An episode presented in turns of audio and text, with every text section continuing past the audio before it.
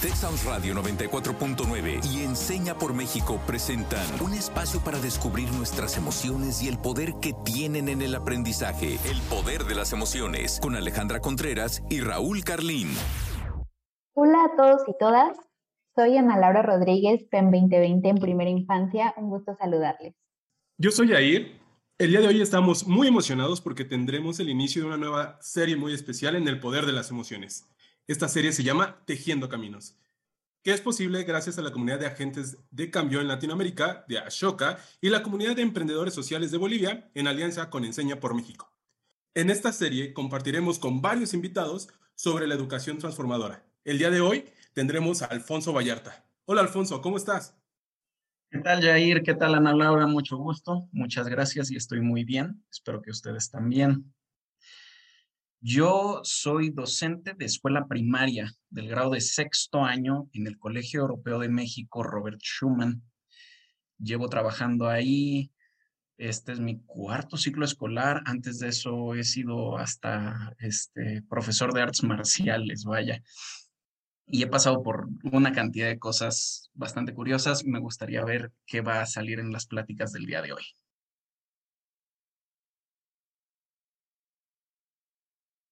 Para eso mismo, tengo una pregunta para ustedes. ¿Cómo les hubiera gustado que fuera su educación? Ana Laura. Interesante, Alfonso. No me había detenido a pensar en esto. Creo que me hubiera gustado que fuera un proceso, en primer lugar, divertido, que pudiera disfrutar, que pudiera explorar, jugar y que bueno, que todo esto me permitiera aprender habilidades para la vida. ¿Y tú, Yair? La verdad es que yo coincido mucho contigo, así que yo contestaría que me hubiese gustado mucho que me presentaran más retos, ¿sabes? Pero de forma más lúdica, no los típicos de que agarren su libro y ahora le resuelvan. No, sino algo como más de forma lúdica. Que me mostraran el camino de las ciencias a través de experimentos. Porque es bien padre que, que veamos como, como un volcán hace erupción o que los cambios en la materia, pero no hay nada como estar tocando justamente esos cambios. O la resolución de acertijos. En resumen, la verdad es que me hubiera encantado que los docentes, todas y todos mis docentes, hubiesen implementado la tecnología en las experiencias de aprendizaje. Pero seguramente Alfonso nos puede platicar un poquito más sobre este tema. Es, muy curioso cómo incluso cuando podemos coincidir con la gente, hay elementos que nos hacen únicos, ¿no? Es muy propio al final del individuo. O, o sea, cómo cada quien tiene sus maneras, sus preferencias, sus objetivos. Y por lo mismo es importantísimo que entendamos, la educación no tiene, es imposible que tenga una receta por seguir. Incluso si nosotros leemos el diario oficial de la federación, ahora que entró esta administración actual, señala las disparidades regionales, sociales y económicas de la educación que hay en México, pero al mismo tiempo tenemos un único plan de estudio que hay según cada grado y según cada materia, sin distinguir las, las diversas regiones o los niveles socioeconómicos. No podemos caer en la ingenuidad de presumir solucionar las necesidades de todo el país con un único plan de estudios por grado escolar. La educación, y aquí, tanto la educación formal como la informal, ¿no? No solo lo que se enseña planificado, sino también lo que aprendemos sin la intención explícita. La educación formal e informal prepara a las personas para el mundo en el que van a vivir, no en el que pretenderemos vivir o en el que quisiéramos vivir. Por lo tanto, como docentes es imperativo que tengamos la capacidad de ofrecer una educación pertinente y asertiva para cada uno de los estudiantes. Interesante esto que comentas. Justo quiero retomar esta frase, prepararlos para el mundo que van a vivir. Considero que ese es el objetivo primordial de la educación, el que a través de ella puedan adquirir habilidades, conocimientos que les permitan ir por la vida eh, y bueno, alcanzar las metas que ellos se propongan, las que sean y el camino que deseen tomar, pero justo ya preparados y, y a través de esta formación. Y ahora quiero compartirles un poco esta dinámica que vamos a seguir. yo les voy a mencionar algunas afirmaciones y ahí en su experiencia nos dirá si crees mito o realidad y finalmente Alfonso nos hará profundizar en la información. ¿Están listos? Estamos listos para desbloquear esos mitos. Excelente. Vamos a empezar. Uno, jugar en el aula es perder el tiempo. Te escuchamos, Jair. Si lo hubieran escuchado mis maestros de la primaria, seguramente te dirían que sí. Sin embargo, creo que no. Es totalmente un mito.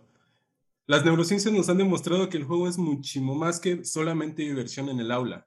¿no? Y la verdad es que es bastante común ver en niveles iniciales a niños y a niños que aprenden a través del juego.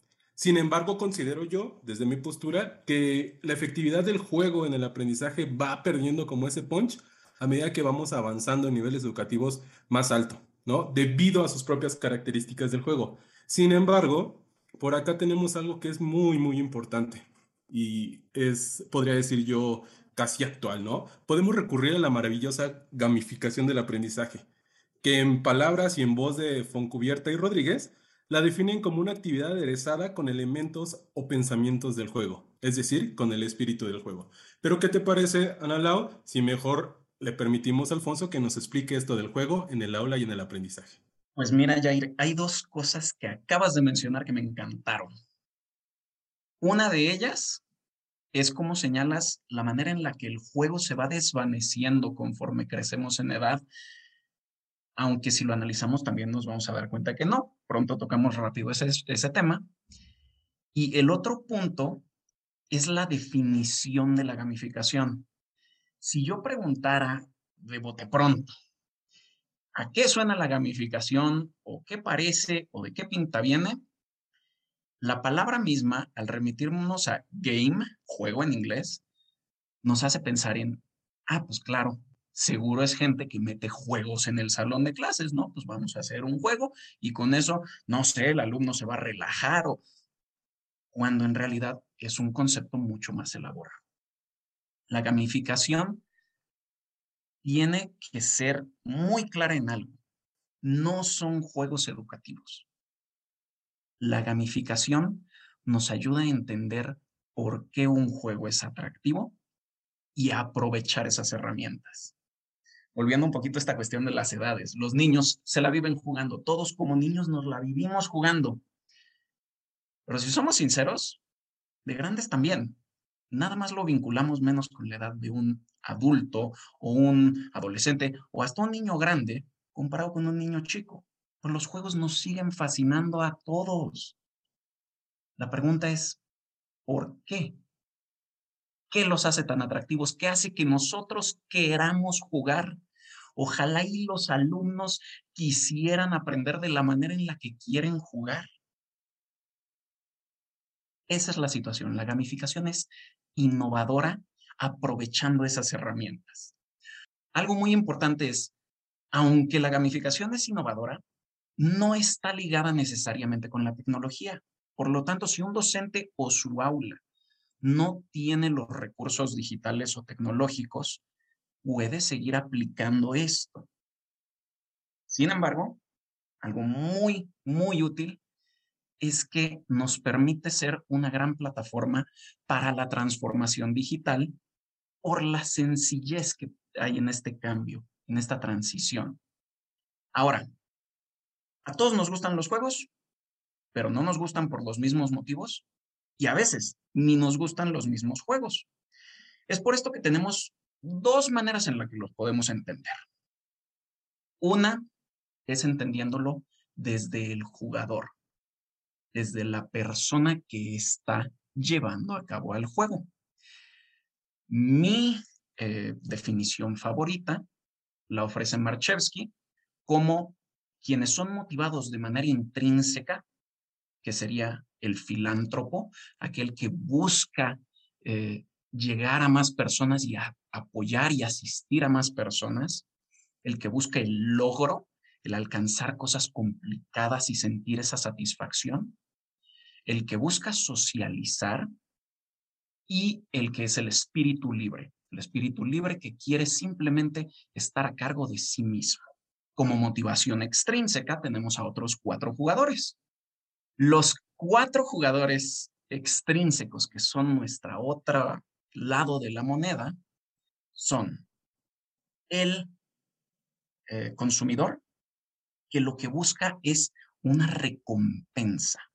No precisamente porque esté adquiriendo algo de manera interna en el juego, sino quiere que el juego le retribuya, quiere sentir que está obteniendo algo gracias al juego.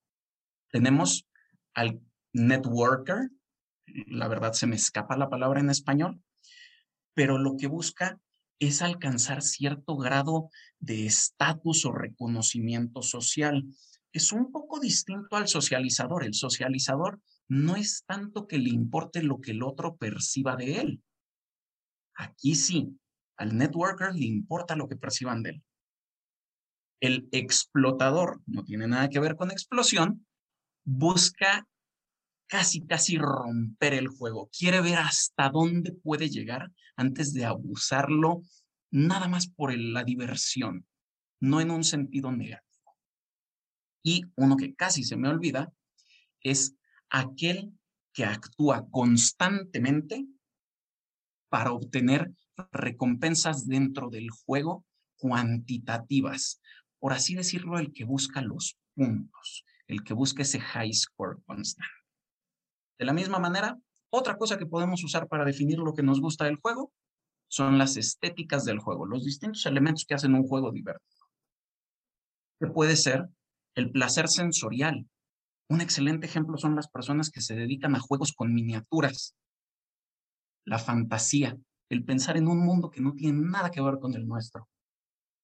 La narrativa, porque incluso un mundo realista puede tener una narrativa interesante el desafío, esa sensación de placer de al fin lo logré, me costó quién sabe cuántas semanas, pero me salió.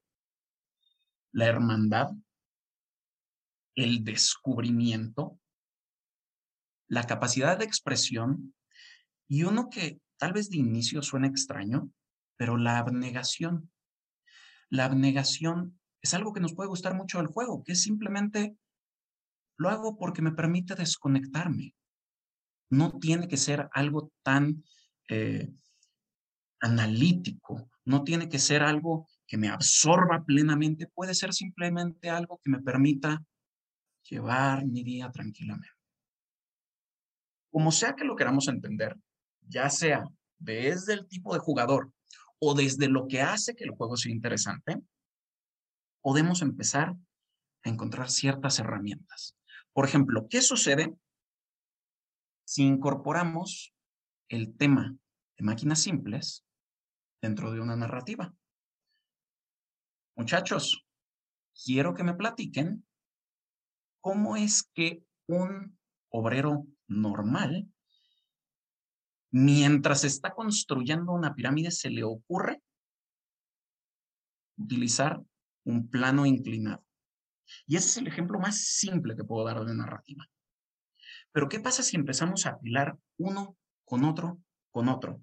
Y entonces son, chavos, ustedes ya tienen a su equipo, ¿no? Y tenemos equipos de cuatro dentro del aula. Y tu equipo depende de tu apoyo, porque tú vas a contar con ciertos beneficios que puedes utilizar durante mi clase, ¿no? Puntualmente, porque los elegiste, no por otra cosa. Pero los beneficios que elegiste tienen que ver con los tiempos de entrega. Y esta otra persona, los beneficios que eligió, tienen que ver con los recursos míos del docente o el acceso a, cierta información. Y el último tiene que ver con los materiales del taller. Y cuando empiezan a combinarse entre ustedes con los múltiples beneficios que ya tienen, empiezan a trabajar en equipo, pero al mismo tiempo ustedes empiezan a ver una manera de enfrentar este objetivo que se les está presentando, que se vuelve simplemente un problema y tienen que resolver ese problema. No importa si lo resuelven en un minuto o en tres horas. Y entonces, una vez que lo hemos terminado y presentado todos frente a todos, cada equipo evalúa a los otros equipos presentes. Y entonces empezamos a tener un marcador. Y entonces sobre uno sobre el otro, comenzamos a construir una plataforma de gamificación que hace que el mismo alumno esté interesado e involucrado en su aprendizaje. Es un tema muy vasto que la verdad me encantaría tener horas y horas y horas para discutir, pero creo que sí sería importante que lo dejemos en lo más básico que puedo conservar. Muchísimas gracias por esto que nos compartes. Y tan solo escucharte me motivó muchísimo a poder aprender un poco más. Yo como, como PEM, que trabajo con niños y niñas, creo que es un reto siempre ofrecerles oportunidades de aprendizaje desafiantes. Y creo que esto de la gamificación responde a, a esta necesidad humana de socializar, de descubrir, de una sensación de logro, de ver cómo ellos incluso pueden ir midiendo su avance. Entonces, creo que es una forma muy divertida y, y sobre todo, creo yo, atractiva para cualquier edad. Bueno, no solo pensando en los niños, sino pensarlo a lo largo de nuestra trayectoria académica. incluso, Ana Lau, si me permites ahí intervenir con algo que señalas, claro. es muy cierto que de cierta manera la gamificación busca empoderar al niño, darle la capacidad de él ser parte de decisiones que lo impactan directamente. ¿Qué pasa si el chavo Voy a poner un ejemplo de algo que sucede en mi aula eh, y es muy simple. Mis chicos asisten diario a clase, toman sus apuntes, resuelven distintos tipos de problemas que se les presentan, tienen diferentes evaluaciones. Todo eso ya es de todas las materias. Ellos atienden todas las materias que les presento yo. Pero ¿qué sucede si en los proyectos de las cinco materias que yo doy, yo les digo, bueno, aquí están cinco proyectos y ustedes solo tienen que escoger tres. Eso es algo muy simple que a lo que la apuesta es, compadre, yo confío, o comadre, según sea el caso, yo confío en que el aprendizaje ya se realizó y lo que aquí te estoy presentando en mis proyectos es únicamente un reto en donde lo tienes que aplicar. Pero ¿qué quiero que apliques? Quiero que apliques algo que a ti te interese. Con esos tres yo te evalúo el promedio de los cinco. Me ha funcionado de maravilla. Tengo a chicos increíblemente interesados en las clases que realicen. Claro que si vamos a algo más tecnológico, tengo eh, unas serie de plataformas que funcionan para diferentes exámenes que me funcionan en equipo y entonces está el, el monstruo que, emite preguntas y entonces cada chico trata de contestar, si responde bien se le hace daño y entonces el daño que va recibiendo es la calificación que va teniendo el grupo y me sirve para los parciales y les encanta, etcétera, etcétera. Pero insisto, hay ejemplos análogos y hay ejemplos digitales. Muchísimas gracias por profundizar en esto y wow, eh, empoderar a los estudiantes. Qué, qué fuerte escucharlo así, pensarlo incluso a esos estudiantes en la sociedad. Y con esto vamos a pasar al segundo. Y dice así, enseñar y educar es lo mismo. ¿Qué piensas, Jair? La verdad es que este enunciado me hizo pensar bastante, reflexionar sobre esos dos conceptos. Sin embargo, me voy a decantar por la cuestión de mito, ya que enseñar y educar, pues no es lo mismo. Para poder enseñar, tenemos que dominar el tema o la disciplina, o por lo menos conocerla, ¿no? O conocer del tema. Aunado a que tenemos que motivar al educando para que realice acciones que le permita conocer y actuar sobre esos conocimientos. O sea, creo que sí es un proceso bastante si no bastante, pero sí es algo interesante de llevar a cabo y muy, y muy puntual. Cuando hablamos de educar, tendríamos que ir más allá partiendo de la premisa que no todas las enseñanzas educan. Así que tenemos que analizar perfectamente los medios educativos que utilizamos y ajustarlo a las características inherentes del, del significado educar. En definitiva, tenemos que puntualizar que el objetivo de enseñar es hacer saber y actuar al otro, mientras que el objetivo de educar es conseguir que el educando aprenda a decidir y a realizar sus proyectos para convertirse en actor y autor de estos. Sin embargo, esta es mi perspectiva. Nos encantaría escucharte, Alfonso. ¿Tú qué piensas sobre enseñar y educar? Híjole, tal cual como tú, Jair, estuve, debáteme y debáteme con ese concepto, con, con la diferencia entre enseñar, educar, formar. Y realmente me gustaría comenzar estableciendo cierto contexto que, que todos tenemos presente, considero, pero nunca está de más, en especial por algo que me gustaría señalar, recordarlo. Contamos con las tecnologías este, de acceso a la información, eh, con las nuevas tecnologías de la información también. Estas nos ofrecen justo lo que dicen, acceso inmediato a la información.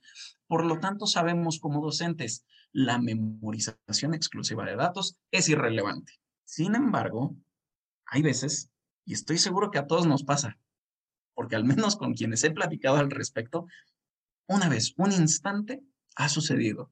Lo medio perdemos de vista. ¿Por qué? Las necesidades completamente únicas y distintas de cada estudiante en ocasiones no nos damos abasto. Tenemos que encontrar puntos medios para el aula. Y eso es lo que quiero reforzar. Hay que entender que nosotros nos comunicamos primero que nada. Antes de poder enseñar o educar, nosotros nos comunicamos con nuestros estudiantes.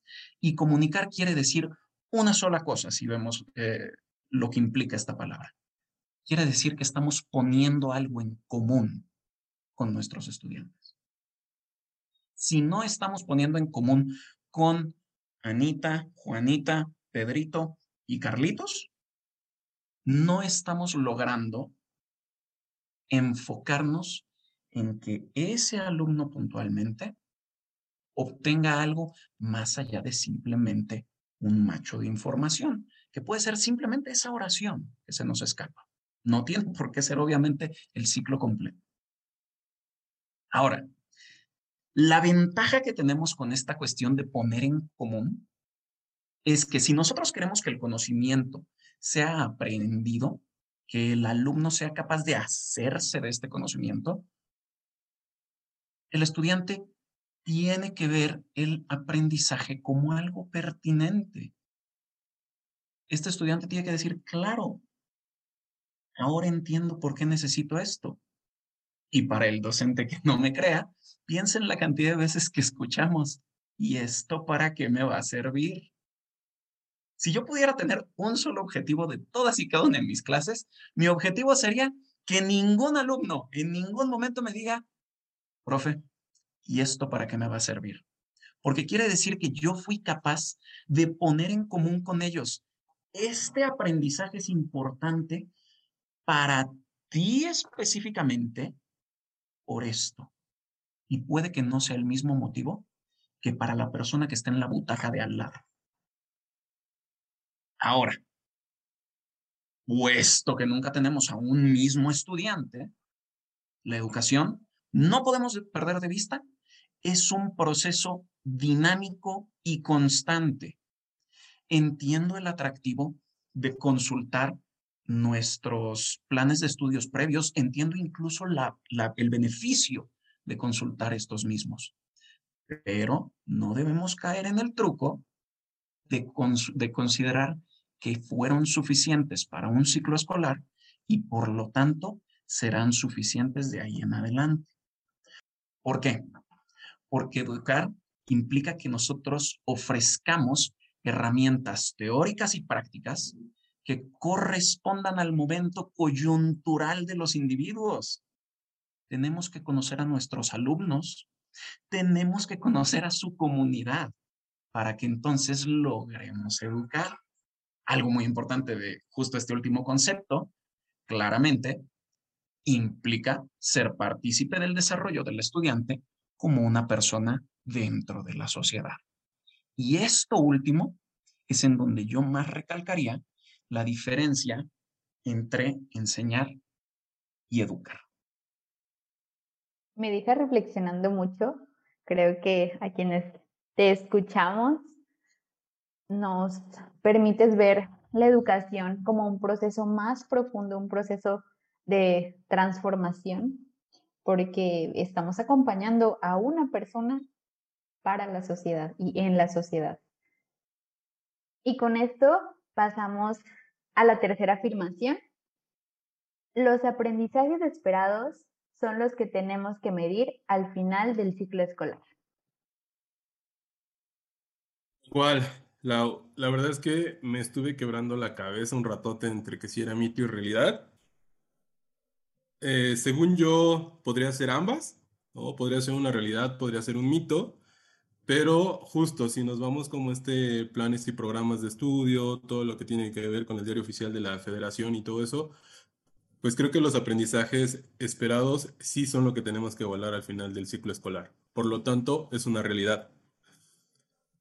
Pero diré que es una realidad ya que los aprendizajes esperados tienen, eh, tienden a ser de naturaleza distinta.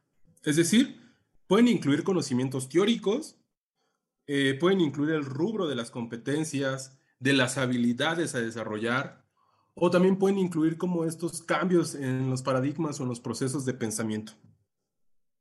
Considero que también es importante mencionar que suelen ser medidos a través de una escala, de tal manera que se puede alcanzar de manera parcial o total. Esto siempre, siempre en función del desempeño y, del desarrollo del alumno. Sin embargo, es importante no dejar al lado el desarrollo y la evolución de otros y otras habilidades, otros conocimientos, otras competencias que no son propiamente académicos.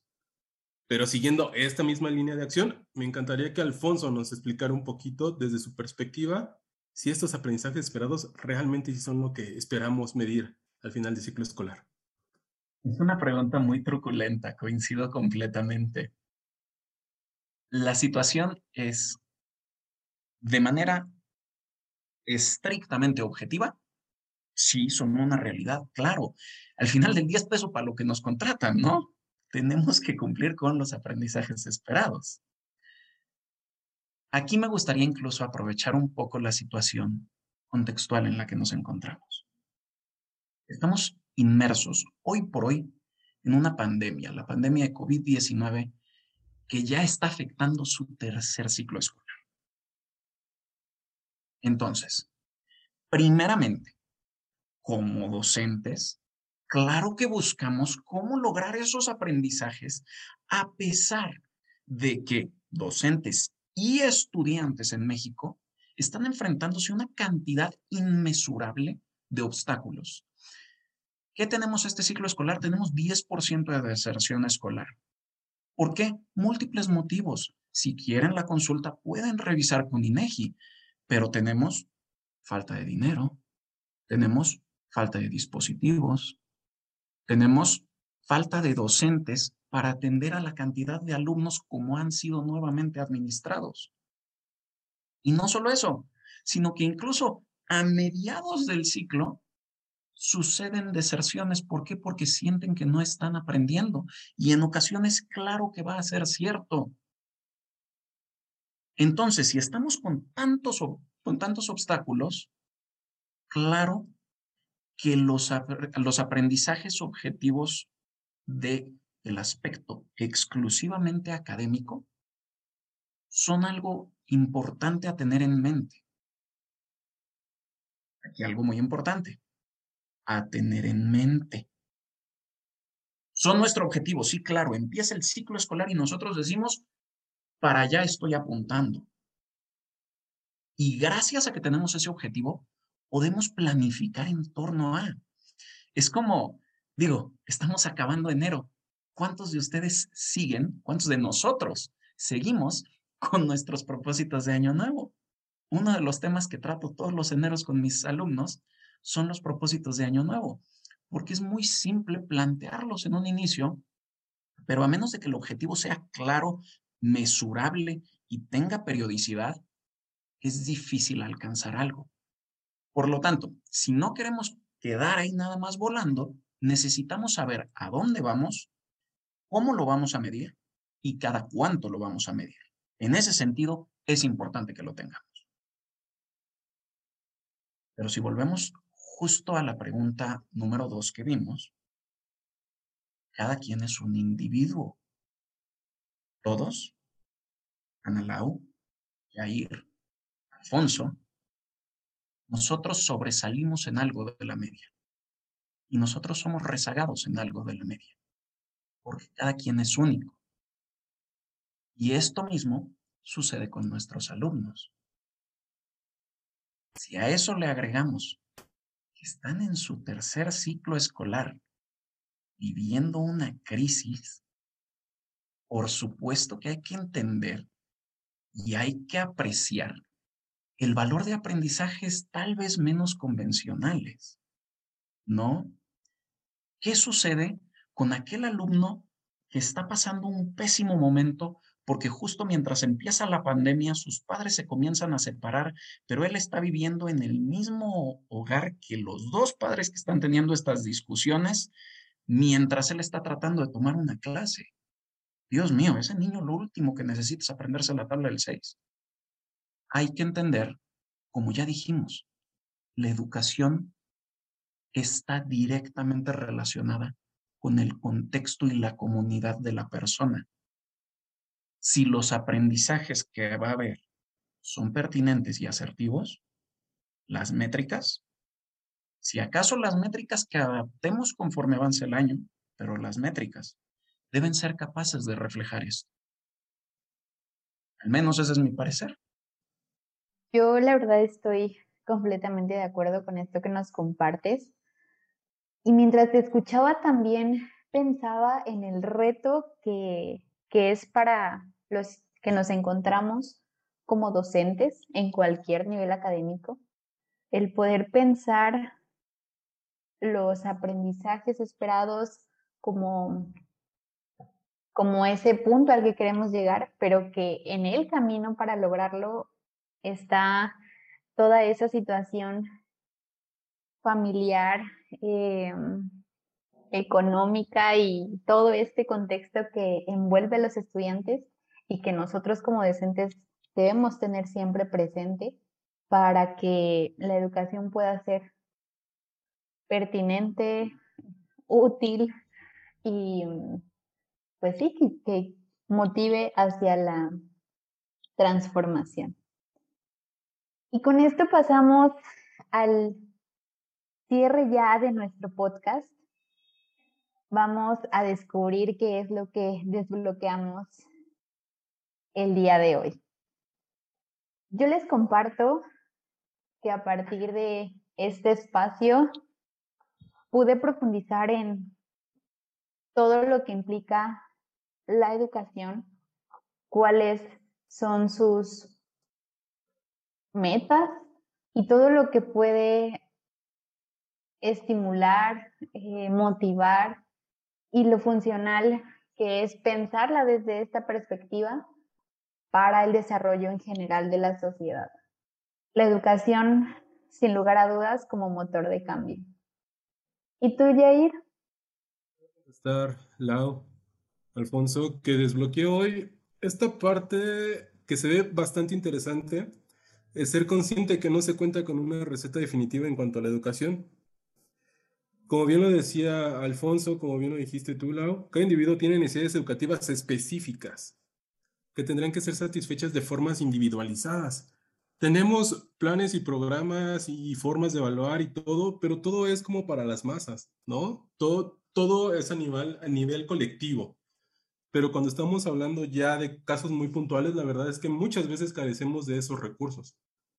Sin embargo, creo que es muy importante señalar que, como bien lo decía Alfonso, también esta parte de estar formando ciudadanos para el siglo XXI, para el mundo global. Así que para mí, algunas características que sí o sí se tienen que tener en la educación para el siglo XXI y para que ayudemos a nuestros niños, niñas, jóvenes, en todo el transcurso de aquí hasta el 2030 más o menos, que tiene por ahí su agenda la ONU, es que la educación tendrá que ser flexible alejada ya definitivamente de esos modelos rígidos y sobre todo haciendo hincapié en lo que lo único que es seguro es el cambio. ¿no? Ya hay que combatir esa parte en la que no quiero cambiar, en la que no quiero progresar. Es lo único que nos queda y es lo único que va a ser desde aquí hasta que nos eh, partamos de este mundo, va a ser lo único seguro que vamos a tener, el cambio. Creo que también es imperante que la educación promueva valores sociales como la igualdad, la justicia, la cooperación y la ayuda humanitaria. De alguna manera, nosotros podemos ir formando estos agentes de cambio para el día de mañana. Esos agentes van a realizar esos cambios estructurales y van a ser quien tome conciencia de las necesidades reales de su entorno y del mundo entero. Y también considero que se tendrá que ver ya, pero de aquí hacia adelante, el desarrollo sostenible como un modelo de desarrollo a nivel mundial y creo que también a nivel educativo. Y todo esto, pues de tal manera que el éxito de la educación del siglo XXI radica en transmitir valores que ayuden a construir un tejido social más fuerte a través de valores como la solidaridad, la justicia, el respeto por la diversidad, la empatía, pero algo muy importante, apoyándose en los recursos tecnológicos dotados por el mismo ambiente. Acá la tecnología no viene a reemplazar al docente, pero sí viene a ayudar a que la educación sea más eficaz. Pero nos gustaría escuchar muchísimo. Alfonso, ¿tú qué desbloqueaste el día de hoy? Híjole, yo el día de hoy, si tuviera que quedarme solo con un, así un compilado pequeño de lo que pude haber desbloqueado, es nuestro rol como educadores es acompañar a la formación, a la educación, vaya, perdón por la redundancia, de personas capaces de solucionar problemas. Esto es muy importante. Y problemas, ellos siendo parte de una comunidad local, regional, nacional o hasta mundial. Número uno sería eso. Número dos, quisiera aprovechar algo que justo señalabas, Jair. La tecnología. La tecnología es una extraordinaria herramienta. Todas las herramientas en este mundo existen con un único objetivo y es asistirnos. El secreto es nada más saber para qué nos sirve. Un martillo le funciona para maravillas a un montón de personas, porque saben para qué sirve, porque el día que traten de arrancar un carro con un martillo no va a funcionar. Pero fuera de eso, las herramientas sirven para hacernos más fácil la vida desde la prehistoria. Entonces, claro que coincido ahí contigo. La gamificación, quisiera colgar ahí, también es una herramienta. Entonces, yo sí sugiero inmensamente que la consulten para que vean cómo la pueden este, utilizar y aprovechar. Y lo último, la importancia de comprender que ustedes y nosotros nos encontramos como docentes frente a un aula de individuos. No estamos enfrente de sexto A, sexto B. Estamos enfrente de 20, 30, 40, 50 individuos. Eso es lo que yo desbloqueo. Muy bien, creo que a partir de esto pudimos reflexionar de forma mucho más profunda. Y ya para finalizar, les comparto la siguiente pregunta. ¿Cómo podemos seguir impulsando una educación innovadora? A quienes nos escuchan, los invito a pensar en esta pregunta. Antes de irnos, me encantaría que tuvieran sobre la mesa esta pequeña frase que nos dejan por acá y que la reflexionemos. Si enseñamos a los estudiantes de hoy como enseñamos ayer, les estamos robando el mañana. Esto lo dijo John Dewey. Pero antes de irnos, nos encantaría, Alfonso, que nos regalaras algunas palabras. ¿Qué estás haciendo? ¿Dónde te podemos encontrar? ¿Te podremos volver a tener en el programa? Dinos. Bueno, Jair, para responder eso, por supuesto que con mucho gusto volvería. Eh, y yo este, quisiera agradecerles tanto a ti, Ana Lau, como a ti, Jair, por su tiempo, por su atención, por sus magníficas preguntas y las eh, opiniones y aportes que me compartieron. Y muchísimas gracias, en verdad. pues muchísimas gracias a ti, Alfonso. La verdad es que ha sido un episodio bastante enriquecedor.